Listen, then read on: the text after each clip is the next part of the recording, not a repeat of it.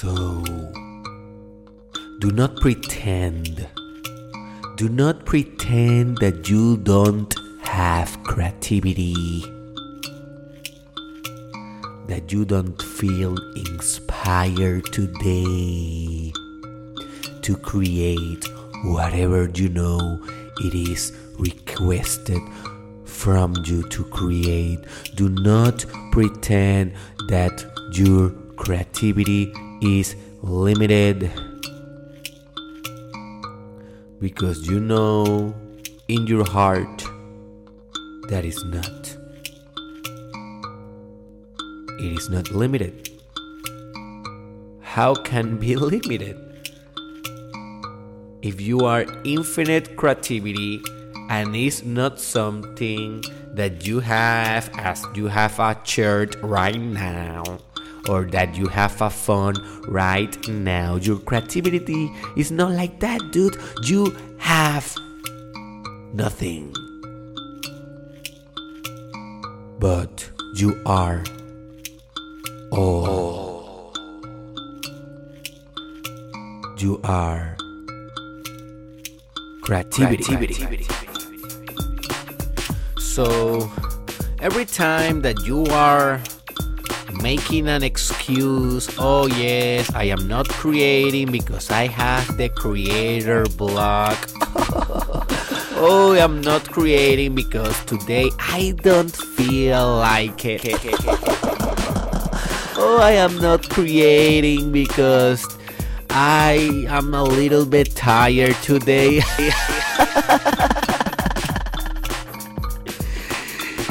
you are so fake.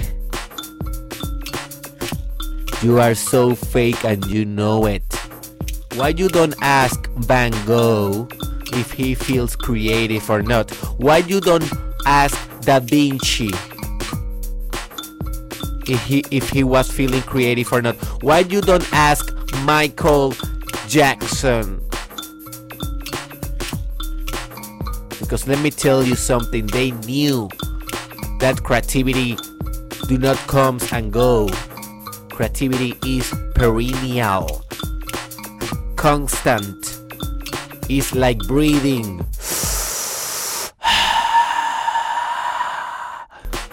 That's why God created the multiverse with a breath because it's mandatory. It's not something that you can decide. You cannot decide to breathe or not. Try it. Just try to not breathe.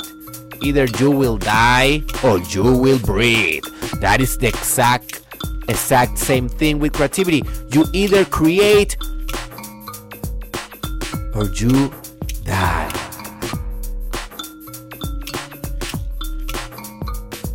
Because you are creativity. But you may be asking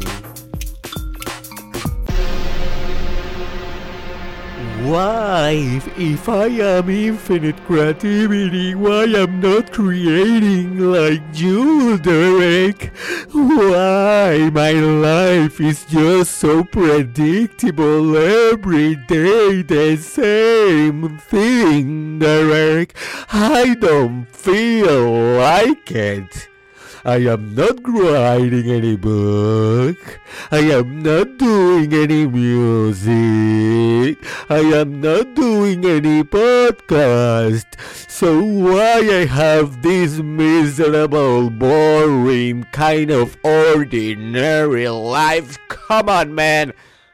Shut up. Shut up. Respect yourself. Have a little bit of dignity. Don't be a victim. You are not creating because you don't want to create, because you don't dare. You don't dare to expose your art. You don't dare to be who you are. You don't dare to be who you can be. You don't dare to change the infrastructure of the multiverse with your spirit because that is what an artist do through his creation He changed the code. He changed the pattern of existence with every creativity act that he do and you don't dare to do that. You prefer to go to work every day like a slave in the system instead of creating a new destiny for you and for your life. You prefer to follow your father's footsteps instead of going out of your house and creating a new kind of biography for yourself. Do you prefer to lose time with your partner watching Netflix, huh? Going to the club, drinking alcohol, eating McDonald's instead of writing the novel, instead of writing the script of the movie that you have in your mind. It is not that you don't are creativity, it's that you are a coward. That's why you are not creating. Do not tell me any excuse. Look yourself at the mirror and tell the truth. You don't create not because you are not creativity. You don't create because you don't dare to be what you are. And that is infinite creativity. So the question is you will, you dare, will now? dare now?